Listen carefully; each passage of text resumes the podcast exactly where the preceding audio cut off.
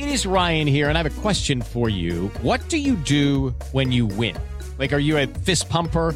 A woohooer, a hand clapper, a high fiver. I kind of like the high five, but if you want to hone in on those winning moves, check out Chumba Casino. At ChumbaCasino.com, choose from hundreds of social casino style games for your chance to redeem serious cash prizes. There are new game releases weekly, plus free daily bonuses. So don't wait. Start having the most fun ever at ChumbaCasino.com. No purchase necessary. BGW. Void were prohibited by law. See terms and conditions. 18 plus. Siete en punto, panorama informativo 88.9, información que sirve. Yo soy Alejandro Villalbazo en Twitter y en TikTok, arroba Villalbazo. 13 es jueves 30 de marzo. Vámonos con el panorama. En el Senado, pues de esperarse, hubo encontronazo entre Morena y los partidos de oposición por la muerte de migrantes en Ciudad Juárez. Ivonne Menchaca. La oposición y Morena coincidieron en la renuncia de Francisco Garduño, titular del Instituto Nacional de Migración, y de otros funcionarios del gobierno federal después de la muerte de 39 migrantes en una estación de detención en Ciudad Juárez, Chihuahua. Exigimos la renuncia de Adán Augusto López Hernández, secretario de Gobernación, de Marcelo Luis Ebrar Casaubón, secretario de Relaciones Exteriores, y de Francisco Garduño Yáñez por su evidente negligencia, incompetencia, y complicidad en torno a este crimen de Estado. Es la voz de la panista Kenia López Rabada, 889 Noticias, Ivonne Menchaca Sarmiento. Vámonos al panorama nacional. Los integrantes de la Junta de Coordinación Política en la Cámara de Diputados no alcanzaron consenso para elegir a los cuatro candidatos a consejeros del Instituto Nacional Electoral, por lo que volverán a reunirse hoy jueves.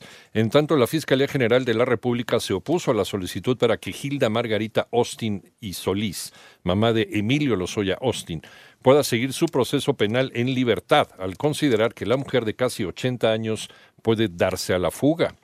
Y la Fiscalía del Estado de México localizó una nueva fosa clandestina en un domicilio particular en el municipio de Zumpango, Estado de México, donde se buscan restos humanos de al menos ocho personas. En el panorama internacional, el director de la Oficina de Prensa del Vaticano, Mateo Bruni, informó que el Papa Francisco se encuentra hospitalizado por una infección respiratoria. Esta mañana el Papa tuiteó que está conmovido por los numerosos mensajes de apoyo. De acuerdo con los más recientes partes médicos, va evolucionando de manera favorable la salud del Papa. Mientras que el gobierno peruano anunció el retiro definitivo de su embajador en Colombia al acusar al presidente Gustavo Petro de injerencia un mes después de una decisión similar con México. Y la Corte Constitucional de Ecuador dio a conocer que fue admitido el pedido de juicio político en contra del presidente Guillermo Lazo por presuntos delitos contra la seguridad del Estado y corrupción. La lluvia, la lluvia de anoche en el Valle de México obligó a reprogramar el concierto de Billie Eilish en Ciudad de México, pero hay buenas noticias, Lalo González.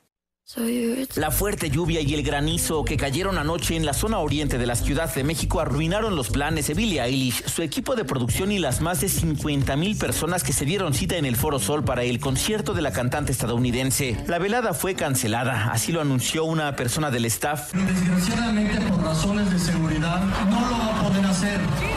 Billy salió también para agradecer a su público, disculparse y cantar cinco temas de manera acústica.